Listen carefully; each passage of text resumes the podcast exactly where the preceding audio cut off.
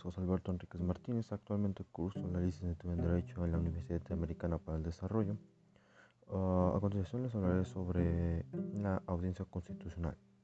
Uh, de acuerdo a la Constitución en materia de amparo, la audiencia constitucional es el acto procesal que se desarrolla en la primera instancia del juicio de amparo indirecto, en el cual se pueden escuchar las partes, quienes pueden ofrecer y desahogar pruebas, así como formular alegatos antes de que se dicte la sentencia. Como sabemos, en las demandas de aparo, y una vez aceptadas deben de señalar el día y la hora para que tenga lugar la audiencia constitucional en un plazo máximo de 30 días.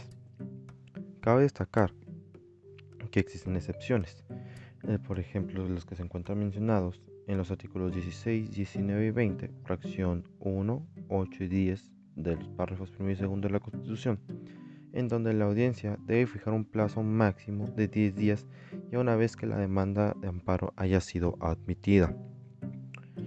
Ah, la audiencia constitucional se divide en tres etapas, periodo aprobatorio, de alegatos y sentencia.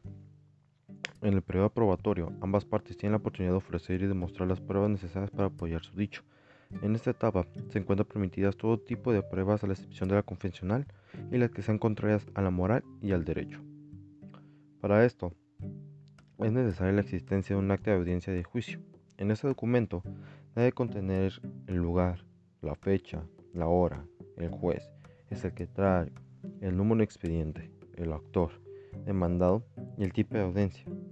Al igual, deben encontrarse los actos procesales, el desahogo de pruebas por la parte actora y la demandada, y finalmente debe contener la información de la etapa de alegatos. Finalmente, en caso de ser necesario, debe contener la cita para la continuación de la audiencia y el cierre de la misma dando por terminado el juicio. Aquí se resume que toda la información que se ha dado a desarrollar y para culminar la, demanda de amparo debe estar redactada en este mismo documento. Ah, otra etapa que conforma la audiencia constitucional la etapa de alegatos. Es cuando un abogado expresa y argumenta la base de tu defensa a través de los diversos artículos según la materia.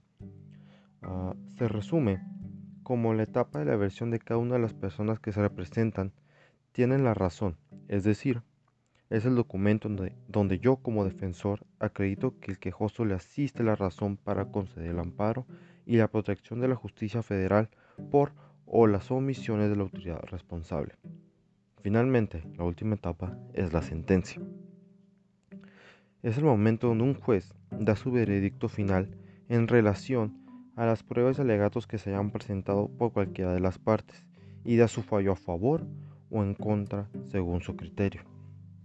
En esta parte, como, punto final, ah, decimos que es donde el juez va a valorar las pruebas y los informes de las autoridades responsables ah, y con ello va a determinar si él va a otorgar el amparo y la protección de la justicia federal al, al, quejoso o bien negárselo o sobreser el amparo.